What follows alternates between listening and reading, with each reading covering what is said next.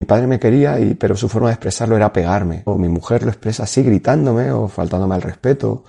O mi hermano lo expresa así, clavándome un puñal en la espalda y quieres engañarte y convencerte de que eso es el amor. Y que aceptas que para recibir ese amor tú tienes que estar ahí recibiendo ese golpe, esa puñalada, ese grito, esa mala cara o esa patada.